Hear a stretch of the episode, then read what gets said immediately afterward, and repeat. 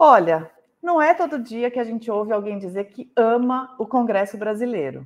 Pois a minha entrevistada do Conversas com o Meio desta semana não só disse, como abre o seu novo livro com essa declaração. A Beatriz Rey, cientista política, pesquisadora na Escola de Artes, Ciências e Humanidades da USP e da Fundação Pop Vox nos Estados Unidos, estuda o legislativo brasileiro e é capaz de reconhecer nele o que ele tem de melhor, ela diz: é uma instituição porosa às demandas da sociedade, da população, e tem pelo menos um terço de parlamentares ali realmente dispostos a fazer política com P maiúsculo. Para melhorar a qualidade dos outros dois terços e da produção legislativa, é preciso que a gente defenda seus mecanismos sem torcer o nariz e tenha disposição de aperfeiçoá-los, por isso, Beatriz defende as emendas parlamentares enquanto instrumento, ferramenta de se fazer política. Mas não, ela não defende a forma como elas vêm sendo usadas e infladas. Só que não adianta demonizar tudo que há na política. Vale mais consertá-la. Beatriz falou comigo também sobre eleições nos Estados Unidos. Ela diz que está muito preocupada, porque a mera ordem global pode estar em jogo se Trump se reeleger e que ele tem chances. Quer entender melhor tudo isso? Fica aqui com a gente e acompanha esse nosso papo.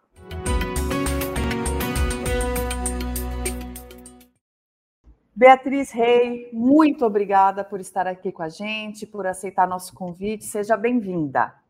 É um prazer, Flávia, falar com você. Legal.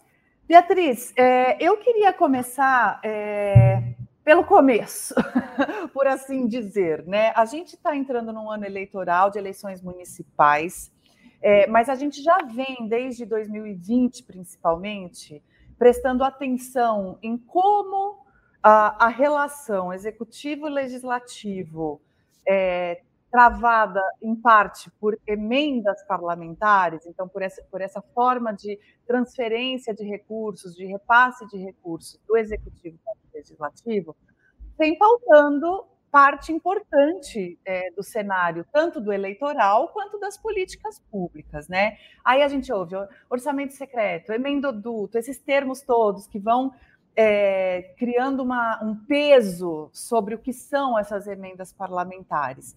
E eu sei que é um, um, um dos objetos de estudo seu, né? De, de, inclusive de um uh, de, uma, de uma tentativa de explicar melhor o que está por trás, o, o, que há de legítimo e o que há de uh, não tão bacana no, no, nesse recurso, nesse instrumento. Então, vamos começar pelo mais básico, né? O que, que, são as emendas parlamentares? O Brasil é o único país que usa. Por que, que a gente olha para isso e já torce o nariz, na tua visão aí de cientista política? Então vamos lá. É, as emendas orçamentárias elas são recursos que os parlamentares podem enviar para as bases eleitorais deles, né, nas regiões nas quais eles são eleitos. É, no Brasil essas regiões são os próprios estados é, e eles fazem isso através de emendas ao projeto do orçamento. É, o que, que o, o que, que esse tipo de dinheiro geralmente financia? Financia ambulância, máquina de raio-x, é, alguma coisa para a escola, são necessidades específicas dos municípios, é, das bases eleitorais dos parlamentares. Né? Isso tudo uhum. em teoria, né? Tudo isso em teoria. É, no Brasil, a gente tem diversos tipos, de, diversos tipos de emendas. A gente tem as emendas individuais, que vão no nome do parlamentar. Então, você consegue entrar lá no site da Câmara do Senado e ver que o parlamentar mandou, para onde, quando foi. A gente tem as emendas coletivas de bancadas, podem ser estaduais, regionais, a gente tem, a gente tinha a emenda do relator geral, que ficou, que foi declarada inconstitucional por conta do orçamento secreto. É, a gente tem emenda de comissão, que também entra nessa é, como coletiva. Enfim, a gente tem uma série de, de, de tipos de emenda. Isso é uma, uma característica do Brasil. É, o Brasil não é o único país a ter emenda orçamentária. É, os Estados Unidos têm, por exemplo. Eu trabalhei na House of Representatives durante um ano e eu fiz hum. todo o processo de emenda orçamentária do meu deputado, e ali eles têm as emendas orçamentárias individuais. Então, é o que existe, é isso que eles fazem. Então, o Brasil não é, é um, um, outlier nesse sentido, outros países têm.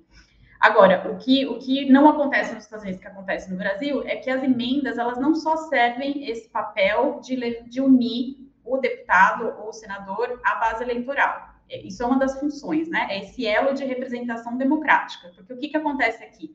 O parlamentar manda o dinheiro para a base eleitoral dele, o município se beneficia, e a gente tem evidência na ciência política de que tem um impacto de curto e médio prazo dessas emendas no desenvolvimento socioeconômico das bases. O problema é o longo prazo, e a gente pode chegar nessa, nesse ponto da conversa. É, então, tem um impacto bom de, de, curto e médio prazo no município, e para o parlamentar tem um impacto eleitoral, que ele pode chegar lá e falar: olha, eu mandei, eu sou responsável pela compra desse raio-x, dessa máquina de raio-x, votem em mim. Então, isso para mim, quando eu falo que eu defendo as emendas orçamentárias, é justamente por isso. Quer dizer, é, para mim é um, um, dos mecanismos mais concretos de representação democrática que a gente vê. Porque o, parlamentar consegue dizer, fui eu que fiz isso. Quando ele aprova uma lei lá em Brasília, ele não pode dizer que foi ele. Porque mesmo que o projeto tenha sido de autoria dele, para votar um projeto, você precisa de maioria. Então, tem muita gente que vai participar desse processo. Então, essa é uma das funções. A outra função no sistema é, presidencialista multipartidário brasileiro é de construir base de apoio no Congresso. Isso não acontece nos Estados Unidos simplesmente pela função de que a gente tem um, sistema bipartidário. Então, não, não, não tem. É, ou, ou, você tem maioria democrata, ou você tem maioria republicana. Né? Não existe centrão, né, lá? Não, não tem centrão. Talvez deveria, talvez acho que a gente precisaria ter algum centro nesse momento, mas não, não existe, né? Então, a gente tem no Brasil essa característica das emendas orçamentárias, elas servem esses, esses dois propósitos aí, tanto o propósito da conexão eleitoral, quanto o propósito ali na arena legislativa, na relação executivo-legislativa. É, Perfeito. É, então, é isso. E, não, e, e, excelente. E aí, essa tua primeira explicação, e, eu gostei que você deu uma reforçada no na teoria, na teoria, né? Muito bem. É, o que às vezes acontece, é, ou pelo menos é a percepção do senso comum do público, é de que vem crescendo, parece que está aumentando, parece que os parlamentares estão com cada vez mais dinheiro na mão. É, e a gente sabe que isso uh, é parte de um processo que não que não está só em torno de orçamento, né? Então uh, uh, tem uma questão mesmo do, do legislativo de um reequilíbrio, de um redimensionamento dos poderes no Brasil, que vem acontecendo já não só nos últimos quatro anos, mas já vem de algum tempo. Então, é, eu acho que antes da gente entrar no efeito prático, na coisa que está acontecendo de concreto no governo Lula, o que vem desde o governo Bolsonaro, é, como é que você enxerga o, o, essa, esse movimento de, de, reacomodação dos poderes e do tamanho do legislativo atualmente, para a gente então entrar se as emendas são de mais ou de menos. É, eu acho que a gente está a gente está vivendo um, um, período assim. É, eu venho falando bastante sobre isso, né, Flávia? É, a gente tem aí desde o, de meados dos anos 2000 um processo de fortalecimento do legislativo do Congresso, né? É, esse processo ele começa em 2009 o, Congresso, como formulador de leis, é, aparece ali pela primeira vez, porque se aprova mais leis e leis complementares de autoria dos parlamentares do que do executivo. Uhum. E esse processo vai, é, vai se desenvolvendo ao longo dos anos. Agora, o que que assim, vamos separar duas coisas. A primeira parte, não é ruim que o Congresso se fortaleça necessariamente para a democracia. Isso não, não necessariamente é ruim. Agora, assim, posso te dar alguns exemplos. Por exemplo, os parlamentares, eles atuam muito para melhorar as proposições de lei do executivo através de emenda, não, não as orçamentárias, as emendas normais, as proposições. É, a gente viu aí o protagonismo do Congresso para durante a pandemia de Covid-19. A gente tem um Congresso que é poroso, que ouve mais a sociedade civil do que, do que o executivo, muitas vezes. Então, por exemplo, o Fundo Nacional de Educação Básica, o Fundeb, foi tornado, foi transformou em, se transformou em emenda constitucional por conta do Congresso. Então, a gente tem aí um lado benéfico é, do fortalecimento do Congresso, e esse é o lado que eu, que eu, defendo, que eu acho que o Congresso tem que se institucionalizar, tem que se profissionalizar, a gente vê as consultorias legislativas é, aumentando de tamanho e de qualidade, é, então acho que esse processo, ele é, ele é benéfico para a democracia. Agora, o que, que aconteceu de 2015 para cá? A gente teve presidentes muito fracos, começando com esse presidente Dilma. E aí é nesse, é durante esse período que a gente começa a ver o Congresso abocanhando mais poderes orçamentários. E aí começa o problema, né?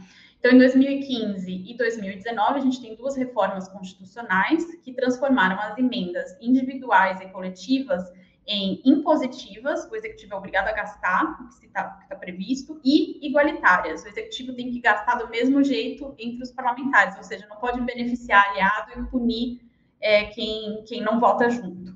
Então, segundo os especialistas, que, e tem uma série de estudos sobre isso, né, é, é, que como, como a gente estava conversando, que as emendas desempenham esse papel de construção de base legislativa, o executivo perdeu poder com isso. E aí, o que a gente vem observando desde então, porque a gente teve uma sequência, né, Dilma, aí teve o impeachment, teve o Temer, mas foram dois anos que, enfim, ali pouco se fez nesse sentido. Aí a gente teve quatro anos de governo Bolsonaro, que foi um presidente que abdicou das prerrogativas legislativas durante os quatro anos, então, muito do país foi tocado pelos, pelo, principalmente pelo presidente da Câmara. E aí a gente entra agora no governo Lula com, uns, com os parlamentares com, muito, muito mais é, desejo de aumentar o poder orçamentário e principalmente em relação às emendas. Né? Então, o que a gente vem observando a cada ciclo, ciclo orçamentário é que os parlamentares vêm com novas ideias de como aumentar o poder. Então, a última foi a, o calendário de, de execução, de que, que, eles querem controlar quando a verba vai ser empenhada, é, enfim, o meu receio, é, eu acho que assim, é duplo, né? Quer dizer, se a gente continuar nessa toada em que a cada ciclo orçamentário os parlamentares vêm com essas ideias mirabolantes de como tomar mais poder do orçamento, cada vez mais o executivo vai ficar refém e a gente vai começar a ter crises constitucionais mais constantes né? Então, é, e aí tem a outra parte que eu acho que é a, é, é a parte da, da, formulação de políticas públicas que a gente pode falar depois. Mas, assim, eu acho é, saudável o fortalecimento do Congresso, a priori, do jeito que vinha acontecendo antes da gente ter esses presidentes mais fracos e tal. Agora, o ganho de poder do Legislativo, ele não pode superar o limite do equilíbrio entre os poderes. Exato, e, e, e atravessar as prerrogativas, que é justamente essa questão da formulação de políticas públicas, né? Que, é, porque essa, esse apetite por orçamento, ele, ele tem esse, me parece, né? Essa, essa camada eleitoral, né? Então você abastece ali a sua base para garantir que na próxima eleição você ou, e, ou o seu grupo se reelejam, e isso gera uma perpetuação de poder também de certos grupos, né? Que, que enfim, que também é, é, democraticamente não é exatamente saudável, né? É, mas ela atravessa também essa questão de que quem é o grande formulador de políticas públicas e o executor é o poder executivo, né? É, constitucionalmente.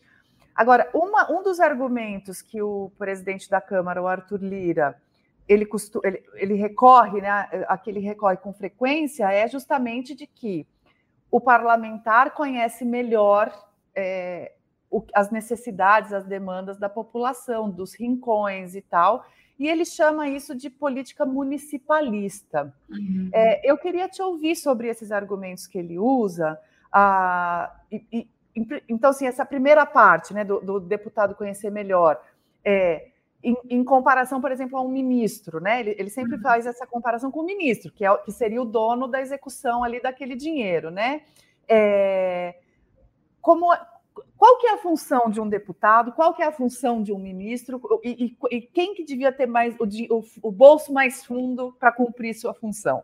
Eu acho que vale a gente tentar entender isso. pergunta, é, a final dessa pergunta é bastante complexa, mas é, bom, vamos lá. Eu, eu, concordo com essa visão do Arthur Lira de que o deputado, é, e aí a gente falando especificamente dos deputados, né? Porque a fala vem dele conhece melhor a base eleitoral do que os ministros. E isso é função apenas do fato de que, se você pega a rotina do parlamentar, ele fica de terça a quinta em Brasília e o resto do tempo ele está viajando Estado. Então, ele é o sujeito que viaja Estado, que conversa com os eleitores, que está ali na base, na ponta, é, fazendo esse tipo de trabalho. E eu te digo isso porque eu acompanhei deputados, eu vejo, assim, eu vi de perto, no contexto brasileiro, não só no americano, em ambos os contextos, na verdade, eu vi o mesmo tipo de, de, de padrão, né? Quer dizer, o deputado é o cara que está ali na, na ponta, acompanhando as necessidades da base eleitoral. Uhum. Agora, isso não dá exclusividade para o parlamentar é, de, de atuar na alocação de recursos, né? Aí eu acho que a gente tem que saber olhar essa frase do Lira e saber o que, que, teo, o que na parte teórica o que é correto e o que, que é a ânsia dele por poder, né? Então, a ânsia dele por poder aí é outra coisa. O que ele está querendo com essa fala é, é tentar convencer é, ali os atores políticos de que quem tem que é, planejar e executar o gasto é, nos municípios é o, é o, Congresso. E aí eu acho que a gente tem um, um problema, porque o, gasto em política pública ele não pode ser só no nível micro, né? Que eu acho que esse é, é, um dos problemas. Eu acho que tem que ser os dois, na verdade, né? Então, por exemplo, vou te dar um exemplo agora recente. A ministra Simone Tebet passou aí o ano passado inteiro viajando pelo Brasil, ouvindo é, cidadãos, pessoas de, de, de cada estado para elaborar o plano plurianual, o PPA. Esse plano plurianual é o plano que vai orientar tanto a elaboração da LDO, da Lei de Diretrizes Orçamentárias, quanto da Lei Orçamentária Anual. Então, é, você sai do micro, né? Para fazer um planejamento de política pública, ela, ela não, não, não sai lá, lá, de Brasília sem escutar ninguém, lá do topo, não, ela foi, né? Isso acontece a cada quatro anos você tem um PPA. É, o Ministério tomou essa iniciativa de fazer reuniões, enfim, de ouvir mesmo a população para saber o que, que o Brasil quer. Então, você tem essa dimensão micro, só que aí você precisa ir para a dimensão macro, que é olhar para o país como um todo. Né? E isso não acontece nas emendas orçamentárias hoje em dia. Minha maior crítica, eu acho, para além da questão de falta de transparência em alguns casos e falta de fiscalização, é a questão de que a gente precisava que essas emendas fizessem parte do que já está dentro do executivo. Nos Estados Unidos é assim, inclusive. Quando eu trabalhei com as emendas orçamentárias lá, toda, toda emenda que eu pensava em propor, depois que a gente fez o processo seletivo no gabinete, eu tinha que ligar para a comissão de orçamento, e cada, a comissão de orçamento tem várias subcomissões temáticas, então eles me encaminhavam, então se eu tinha uma emenda de saúde, passava para a subcomissão de saúde, olha, eu estou querendo propor essa emenda, faz parte de algum programa do executivo? Vai ser encaixado? Ou nem vale a pena eu propor isso porque não entra em nada? Então, esse tipo de coisa não existe no Brasil. E aí eu vejo duas saídas, né? O TCU, que eu acho que, é, que deveria estar muito mais atuante nisso, não está por, por falha do executivo, e a gente pode falar sobre isso. É, o TCU tem relatórios que poucos, esparsos, pontuais, mas que eles olham as emendas orçamentárias e eles mesmos dizem, olha, precisaria que o executivo tomasse rédea da situação e fosse na comissão de orçamento e tivesse, ah, aqui tem um banco de projetos para receber emenda, né? Que não fique desse, assim, pode a, a, conexão eleitoral vai ser mantida, só que também vai ser mantida a eficiência da alocação de recursos. Uhum. A outra opção, e essas duas opções não são mutuamente exclusivas, é a gente re, reformular a comissão mista de orçamento, quer dizer, ter essas subcomissões temáticas para que se tenha uma análise temática do que está sendo feito dentro do Congresso no que diz respeito ao orçamento. Isso não acontece hoje. Porque essa reformulação passa, teria que partir do legislativo, né? que está super inflado, super empoderado com a forma como as emendas estão funcionando, né? É, assim, a gente pode pensar que não tem interesse do legislativo e talvez não de, do todo da maior parte, mas aí eu acho que é uma conversa que tem que ser puxada tanto pelo executivo quanto pela sociedade civil. E a gente já viu a parceria do executivo com o legislativo e do legislativo com a sociedade civil dar fruto positivo no Brasil. Uhum. Então, eu sei que é um tema árido, é um tema que ninguém quer saber, e todo mundo, quando fala em emenda orçamentária, fala, ah, é corrupção. Por isso que eu bato tanto na tecla de que, olha, vamos entender o que é corrupção e o que não é corrupção, né? Para a uhum. gente poder ter um debate sobre isso, porque acho que enquanto não tiver pressão de fora, não vai mudar nada mesmo, né? Para eles a situação está tão confortável que eles, a cada ciclo orçamentário, mais uma vez, vem com ideias mirabolantes. Então, então é, pra, é, só fazendo um recapitula do que dessa tua última resposta, que eu acho ela, ela muito inter, importante, assim, interessante. É, me parece que houve, então, na origem, é, as emendas orçamentárias, elas tinham, em termos de políticas públicas, uma função ah, de quase de correção ou de, de preenchimentos, por assim dizer. Né? Então, o executivo fazia uma política mais macro, Uh, o parlamentar enxergava, ó, oh, mas ali ficou de fora, ou eu estou enxergando que tem uma demanda aqui que não está contemplada é, dentro dessa política formulada pelo executivo. Então, eu gostaria de trazer esse recurso para esse destinar aqui para esse local.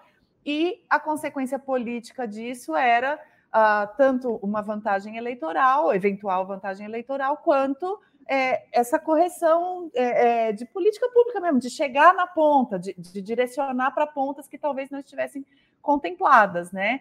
E isso acabou sendo um pouco subvertido porque foi crescendo o bolo do, do recurso na mão do parlamentar. E aí, então, por exemplo, esvazia-se ou, ou desidrata-se um PAC da vida, que é um programa macro, é, em troca de fazer asfalto numa cidade que, enfim, em vez, de, em vez de investir em infraestrutura, investe no asfalto. É um pouco isso que está acontecendo, assim, em termos práticos? É, eu, eu só não sei se esse ajuste incremental que você fala, se sempre foi assim. Acho que a gente tem que lembrar, por exemplo, que essa ânsia sempre existiu. Anão, anões do orçamento, caso dos anões do orçamento está aí para lembrar que isso não é um problema atual. O que eu, assim, eu acho que a ciência política tem, ainda, a gente ainda tem pouca clareza sobre isso, sabe, Flávio? O que é que causou esse fortalecimento do Congresso? Eu tenho algumas hipóteses, eu acho que a, a profissionalização da consultoria legislativa é uma, das, uma dessas coisas. Mas que eu, eu acho que de, assim, de meados dos anos 2000 para cá, o parlamentar ele tem mais interesse de atuar como formulador de políticas públicas. A gente ainda não entende bem o que gerou isso, né? Porque até então a gente via um legislativo alijado ali ao executivo, só que a gente chama de em inglês o rubber stamp, né? Que vai lá e só carimba o que o executivo fazia. E aí a gente tem uma inversão nisso. É, mas isso não significa que durante esse tempo não tinha essa ânsia. Eu acho que se, sempre teve. E aí os anões do orçamento estão aí para lembrar. Eu acho que com esse processo de fortalecimento do Congresso, na área orçamentária, a gente, o negócio degringolou. Degringolou recentemente de um jeito que, assim, é, é, me preocupa. É, eu acho que enquanto a gente não tiver uma conversa sobre eu, por exemplo, acho que as emendas não tinham que ser impositivas, que tinha que voltar essas decisões de 2015 e 2019. Não sei o quanto isso é viável, não politicamente, legalmente, mas a, o que se causou aí é, de instabilidade com essas duas reformas, com presidentes fracos, é, foi muito, tudo muito nocivo, eu acho, para uhum. a estabilidade do país. E aí a gente chega num presidente que não é intrinsecamente fraco, mas que chegou numa condição enfraquecida por conta de um resultado eleitoral muito apertado e de um Congresso é, inóspito, no sentido de que não, não foi eleito com uma base fácil de formar, né? Ele, é, é, e, e, com o recado muito claro de parte desse Congresso de que a negociação seria caso a caso. Eles, é, vários líderes falaram isso claramente desde o dia da eleição, né? E na tradução muito pragmática e rasteira da política, né? Não na parte mais nobre negociação caso a caso é, ficou associada à liberação de emenda, né? Então, é, é, se liberar emenda suficiente, a gente aprova determinados. É, como é que você enxerga a forma como o presidente Lula vem é, lidando com essa a, a dinâmica? É, ele ele, nesse primeiro ano de governo, como é que você enxerga o que, o, como é que o Lula conduziu isso e seus ministros? Eu acho que tem, um, tem uma variação aí dentro do, do, governo sobre como isso, como isso aconteceu. Eu acho que o governo cometeu muitos erros básicos no começo do ano passado. Assim, é, por exemplo, tentar revogar o marco legal do saneamento, que foi uma política gestada dentro do Congresso. Aquilo ali, para mim, foi uma, uma assim, usando português bem claro, uma estupidez, porque se provocou uma reação no Congresso que não tinha necessidade no começo de governo. É, isso também aconteceu com aquela, é, com aquela MP de, de reorganização ministerial. É, bancada ruralista passou um tempão ameaçando que ia, que ia atuar, que ia atuar. O governo, simplesmente, a sensação que eu tenho, e eu espero que a gente veja um movimento diferente agora nesse segundo ano, é que o, o governo não tinha entendido que não adianta mais distribuir cargo e distribuir emenda. Você tem que estar lá dentro do Congresso acompanhando tudo. Não dá para chegar com o jogo já sendo jogado tem que estar desenvolvendo estratégia antes, que foi isso que, que, inclusive, foi isso que o Fernando Haddad fez. Eu acho que por isso que ele teve uma relação com o Congresso muito, bem, muito melhor seja do que outras é, partes do governo. É, na época da, da, reforma tributária, eu lembro de sair uma nota no jornal, acho que a mãe do Haddad tinha falecido, ele estava no enterro e ele saiu para atender telefone de deputado umas cinco, seis vezes, no enterro da própria mãe. Daí você entende a, a importância que ele estava dando ao, ao canal de diálogo ali com os parlamentares. Então, eu acho que a gente, é, a gente, né, a gente tinha esse parâmetro de que a distribuição de carga, a distribuição de emenda orçamentária era suficiente para manter uma base minimamente coesa, é, estável, e, e, a gente não tem mais esses parâmetros. A gente não sabe quais são os parâmetros, na verdade. A gente não sabe, eles estão em fluxo. Então, nessa situação, o que o governo tem que fazer, na minha visão, é de fazer esse acompanhamento do jeito que foi feito em alguns momentos no ano passado. É, o que não dá é para. Outra coisa que eu acho erros, assim, é, eu entendo que o PT é um partido enorme, um partido diverso, um partido que tenta, né, são várias correntes, mas é, entrevistas de membros do partido falando mal do Centrão, que o Centrão só quer emenda orçamentária, não ajuda. Não ajudam, só pioram a relação do Congresso, do governo com o Congresso. Então, eu acho que é, é, eu acho que o governo precisa levar a sério essa ânsia de formulação de política pública do Congresso, que ó, isso eu acho que chegou para ficar. É, se quiser entrar em qualquer outro debate, que seja para aprovar a lei, que seja para repensar essa coisa das emendas orçamentárias, é, tem, é tratar como um co-participador co no processo de uhum. formulação de políticas públicas. E aí começar, é, né, aí ver o que, né, isso para aprovar a sua agenda, e aí a conversa sobre as emendas orçamentárias e ver o que pode ser revogado, o que não pode ser revogado. Agora, de qualquer maneira, eu acho que tem que entrar na conversa sim. Em alguns, em alguns momentos no ano passado eu não vi isso, eu vi, eu vi o contrário, eu vi é, ou indo para cima do Congresso, ou entrevista falando mal do Centrão, ou falando mal do presidente da Câmara, isso é contraproducente, quer dizer, não dá mais para ficar perdendo esse tipo de tempo, principalmente de um governo que já foi governo, né, Flávia? A gente não está falando de um governo que nunca teve experiência em Brasília. Não, não está mesmo. Agora, é, uma das coisas que o próprio Lula disse quando foi eleito e vem dizendo, né, reiterando ao longo do veio reiterando ao longo desse primeiro ano, era que ele queria retomar a, a política, né, fazer política. É, e eu não sei como é que o que, que você entende disso, porque tem hora que realmente parece que há uma negociação ação política de fato acontecendo, que não que não está só em torno de cargos e, e emendas, né? Então, Sim. ah, isso aqui é importante porque o Brasil precisa disso agora, ou pelo menos esse setor precisa disso agora. Mas muito rapidamente a gente volta para a percepção de que a conversa principalmente este ano eleitoral, que a conversa vai gerar muito em torno, vai girar muito em torno de tá, mas o que, que eu levo aqui? E eu não estou nem falando de corrupção, estou falando mesmo daquela introdução que a gente fez, né? De ter recursos para poder é, fazer ali um serviço que a base eleitoral enxergue, né? É, reconheça. É... Você é declaradamente uma apaixonada pelo Congresso brasileiro, né? É a primeira frase do seu livro. É, enxerga nos parlamentares brasileiros, na média, né, uma disposição de fazer política com P maiúsculo, ou você acha que a gente está num momento de, de em que isso não está sequer passando, sendo possível? Não, eu enxergo. É, eu passei muito tempo dentro da Câmara. É, eu estudei, é, para minha tese de doutorado, eu estudei eficácia legislativa. Então, eu quis fazer um mapeamento, eu criei um índice de eficácia legislativa e eu fiz um mapeamento é, dos parlamentares em termos de quais são aqueles que são mais envolvidos no processo de formulação de leis. Tem um terço da Câmara que está, assim, querendo fazer política com P maiúsculo. E eu acho isso surpreendente no contexto brasileiro, tá? Eu acho que não um dá para... Terço. Um, um terço. terço é a tua estimativa, ok. Da Câmara ou do Congresso? Da Câmara, da Câmara. Okay. Senado, é, parênteses, não consegui estudar, porque os dados do Senado são péssimos, então não, eu deixei de lado, em algum momento eu vou voltar, mas da Câmara. Então, eu, e ali eu vi, sim, sabe, inclusive, por exemplo, parlamentares da bancada evangélica fazendo política com P maiúsculo é, assim, o que quando, quando o presidente Lula fala que ele quer retomar a política, o que, que eu entendo, né? Por que, que eu, é, eu acho que a política, até o, o Cláudio Couto que tem um, um, programa chamado Fora da Política Não Há Salvação. Eu acho isso brilhante, porque fora da política não há salvação, não há. Qual é a alternativa da política, né? É, é a antipolítica que a gente que a gente está vendo aí os efeitos que, que geram na sociedade. A política é a arte do compromisso, é a arte do, da, da, da, negociação. Você nunca vai entrar numa negociação que, achando que você vai levar 100% daquilo que você quer. Você não vai. Então, você vai ter que negociar.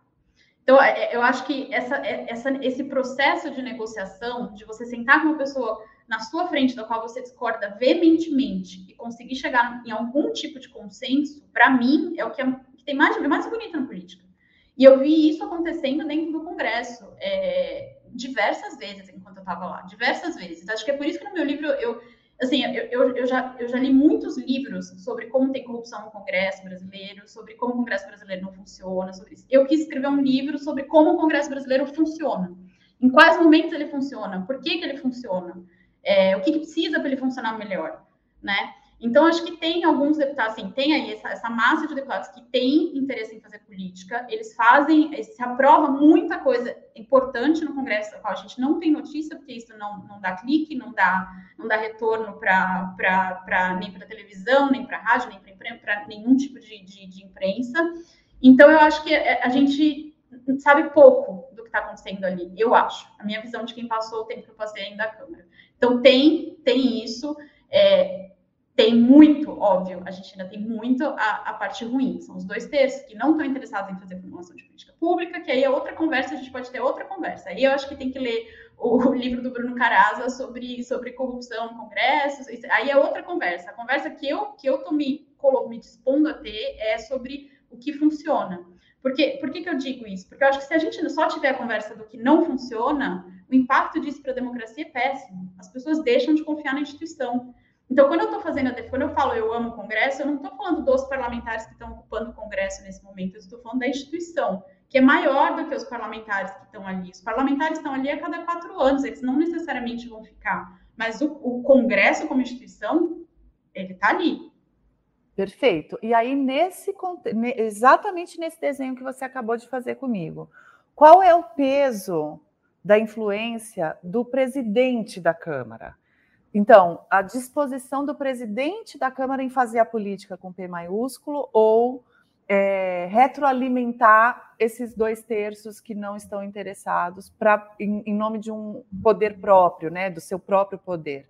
Como é que você? E aí, assim, a gente pode tanto pessoalizar quanto é, entender institucionalmente essa figura. Eu acho que tem, eu acho que tem um pouco dos dois, né, que vai ser importante. Não tem, definitivamente tem um pouco dos dois.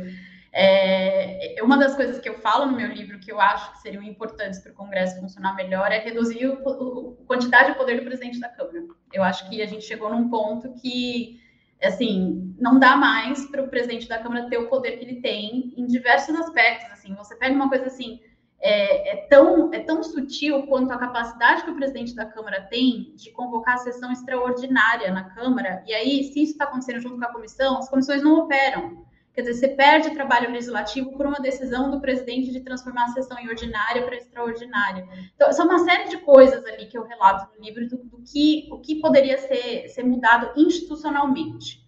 É, Agora, a gente tem aí a parte dos atores, né? Que é alguns presidentes têm mais, é, é, têm, têm menos, menos disposição de fazer política com P maiúsculo do que outros. Eu acho que é, Arthur Lira é, é acima de tudo, acima, além dele não ter respeito, na minha visão, pela instituição, porque ele atropela regimento constantemente, é, sabe? Isso para mim me deixa o cabelo em pé, porque a gente acaba perdendo. É, o regimento para mim é um documento importante, um documento até, assim, sabe, dentro do contexto do, do Congresso, é um documento sagrado da Câmara, do Senado, do, do regimento comum.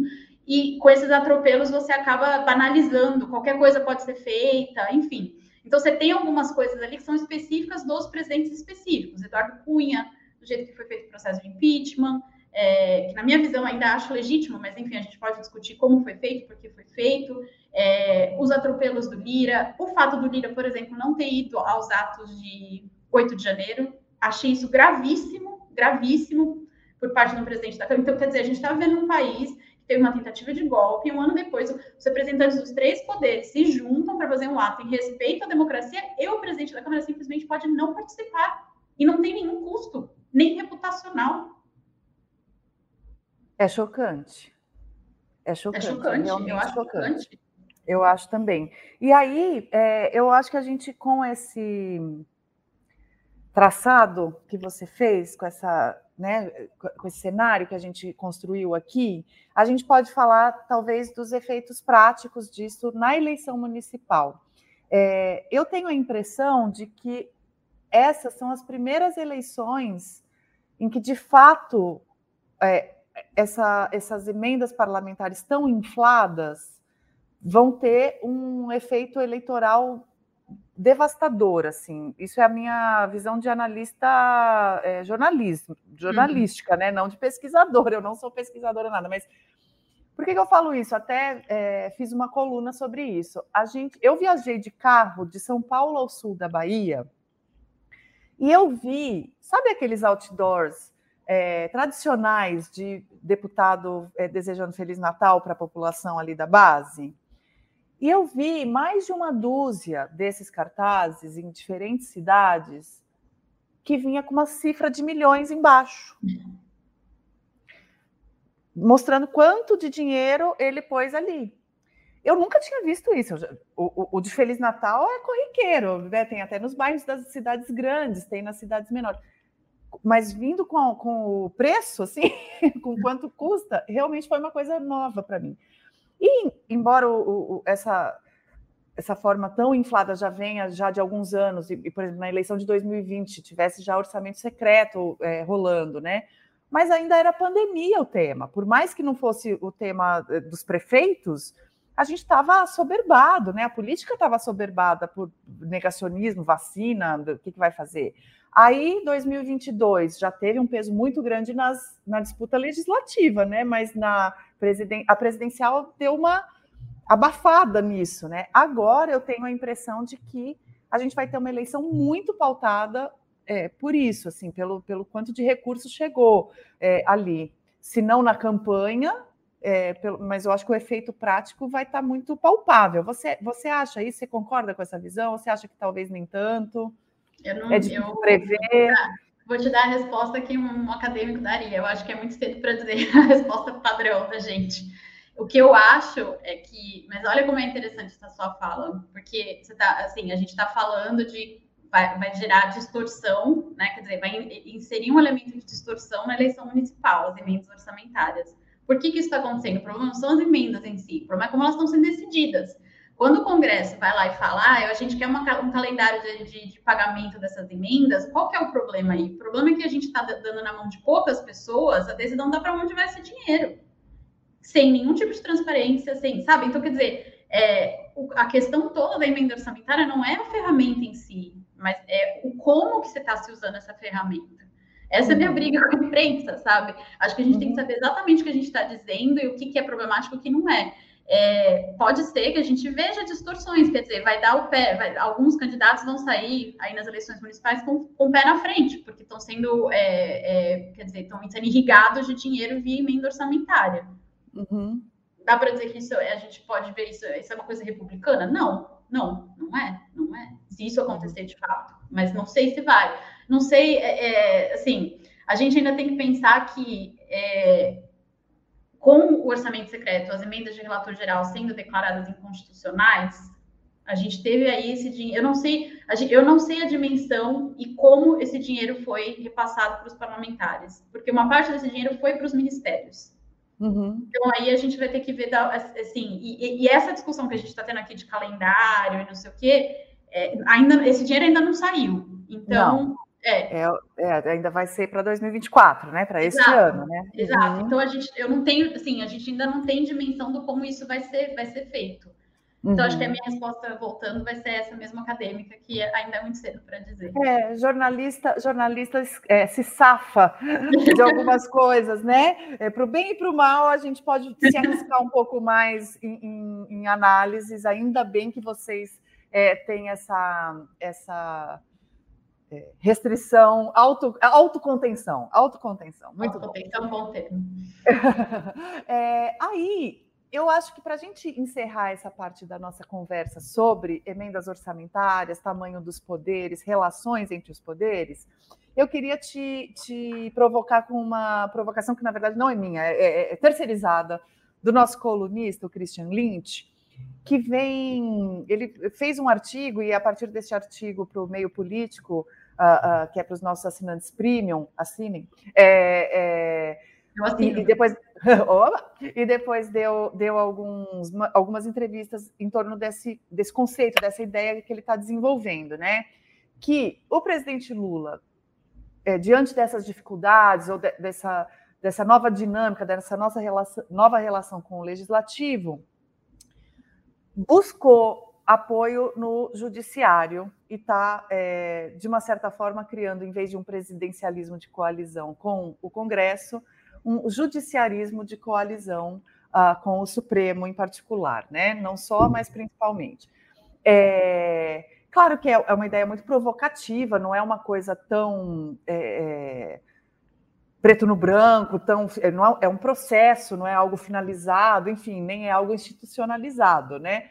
Mas eu achei uma reflexão, é, enfim, que, que vale dar, se deter um pouco. Você, como estuda legislativo, estuda essa, essa relação, o que, que o que te parece desse, desse termo e dessa noção?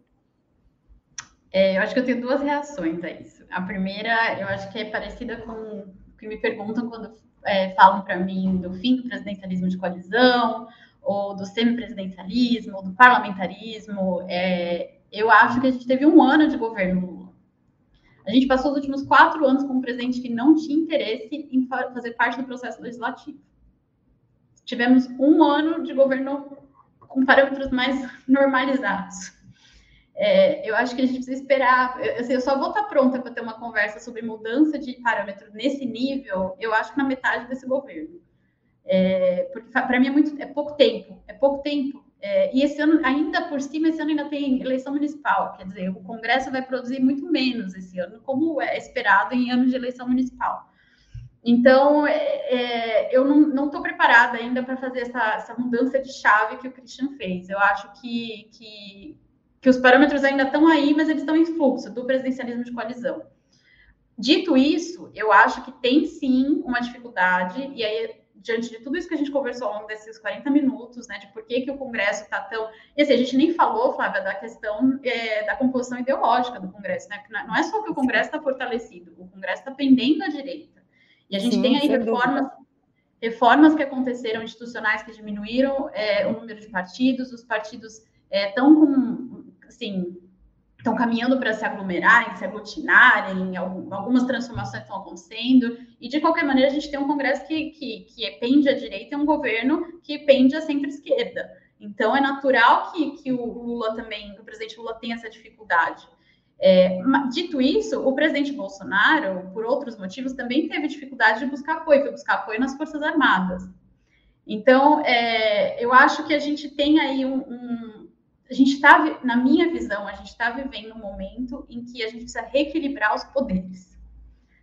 Isso precisa ser feito. É, é, isso é consequência da, da, de processo de impeachment de 2016, isso é consequência de quatro anos do governo Bolsonaro. Então, a gente está saindo de um período muito conturbado. Na verdade, se a gente for pensar, isso começou lá atrás, em 2013, não foi nem com impeachment. Então, eu acho que a gente está vivendo aí uma, um, sabe, um um bate-empurra entre os poderes que está deixando, tá, tá, deixando todo mundo meio perdido. Assim. Eu acho que se algum analista disser para você, ah, não, é isso que está acontecendo com certeza, é, é, não, é, não pode ser, porque nenhum de nós tem clareza ainda sobre quais são os parâmetros. É, então, acho que esse primeiro ano, para mim, foi muito instrutivo de ver como um governo que quer participar do, do, do legislativo, que quer fazer lei, que quer governar, está lidando com o Congresso. Eu ainda acho que o modelo adotado pelo ministro da Fazenda me parece um caminho proveitoso em termos de como lidar com o Congresso. Quer dizer, não fazer, ah, não, né, tá pendendo à direita, tá mais fortalecida, não tem o que fazer. Eu acho que tem o que fazer, e eu acho que se tem o que fazer, tem que se tentar, antes da gente declarar a, a explosão do modelo inteiro e, e entregar a chave do país para os presidentes das casas.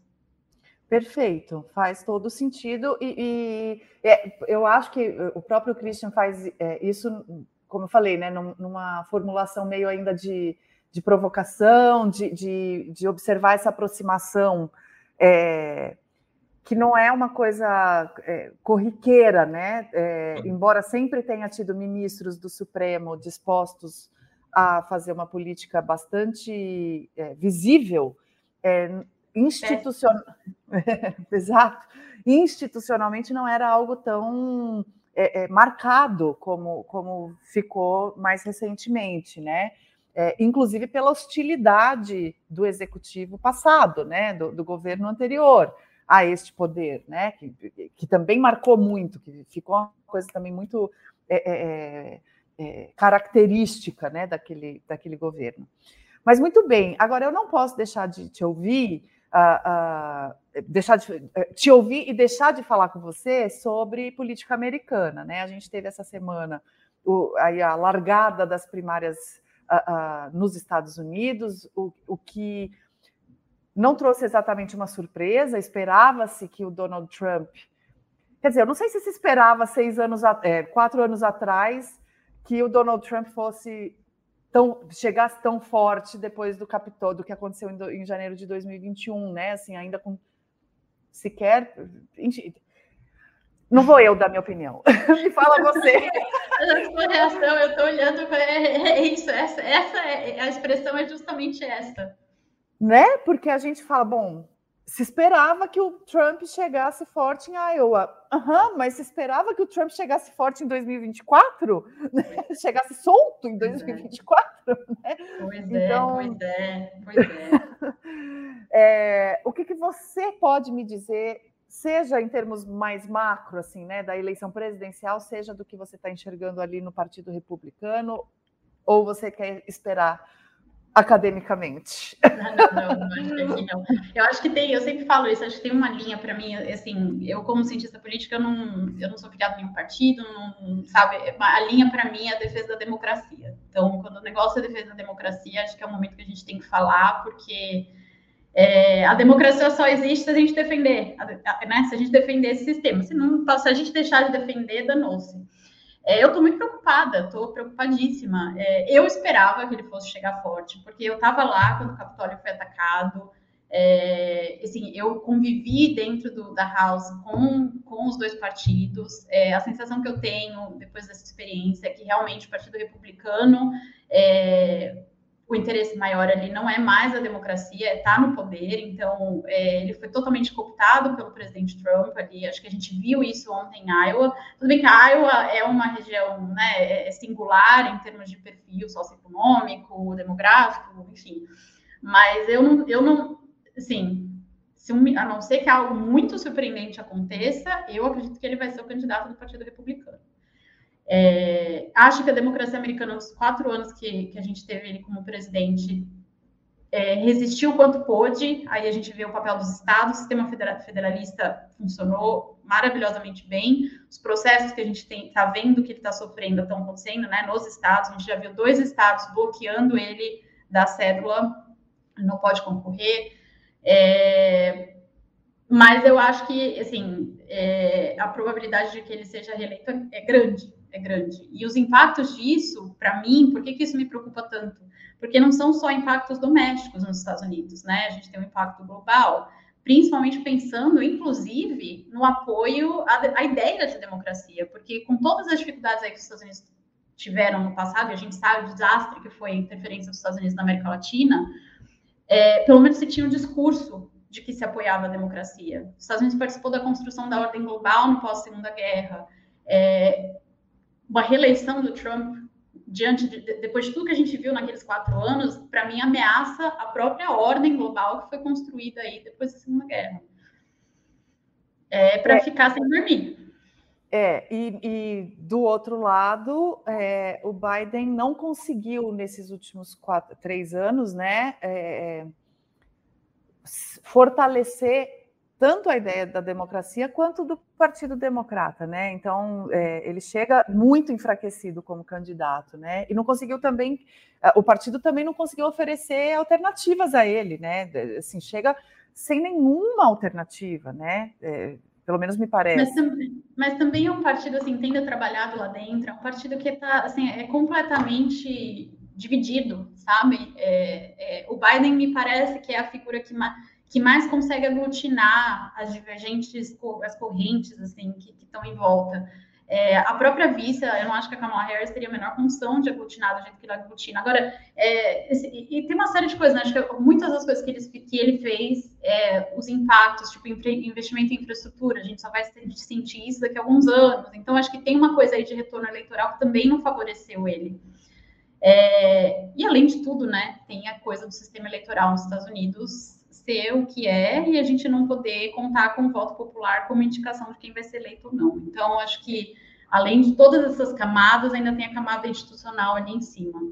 Mas é, eu não sei, eu estou vendo essa eleição, para mim, é, eu acho que ela mostra, principalmente olhando, eu tenho morado nos Estados Unidos há 11 anos e tenho acompanhado essa, eu acompanhei o mandato, segundo mandato Obama, né, acompanhei o, o Trump e, e saí de lá agora nesse, nesse período recente, é, toda essa experiência para mim foi muito importante para ver que eu acho que a gente está entrando numa era do, do, é, da história aí, é, que eu acho que não dá mais para pensar a democracia como, se é que já deu, né, como o momento de votar. Não dá mais. Se a gente não estiver participando, é, e a gente tem aí uma onda no Brasil, até, de, de interesse pela política, acho que a gente tem que brigar para que esse interesse seja de participar, de, de, ter as conversas que precisam ter tidas, sabe? E eu, isso eu vi nos Estados Unidos como reação aos quatro anos do Trump. Eu acho que a eleição do Biden também foi fruto, por exemplo, do trabalho que foi feito ali na Georgia, de levantar a movimentação da sabe, sociedade civil levantou, porque os direitos que a gente tem, eles existem até a hora que eles não existem mais, né? Quer dizer,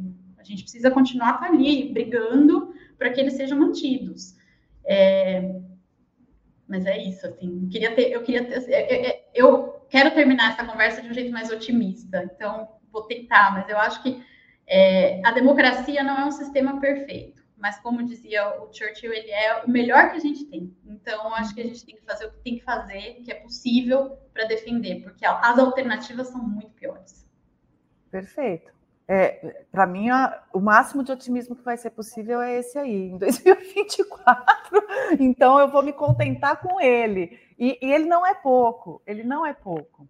É, eu acho que a gente terminar com essa mensagem de que a, a defesa da democracia ela é cotidiana e necessária é, é, o, é, o que, é, o que, é o que dá de otimismo e isso não é pouco. É. Beatriz, muito, muito obrigada por essa entrevista, por esse papo.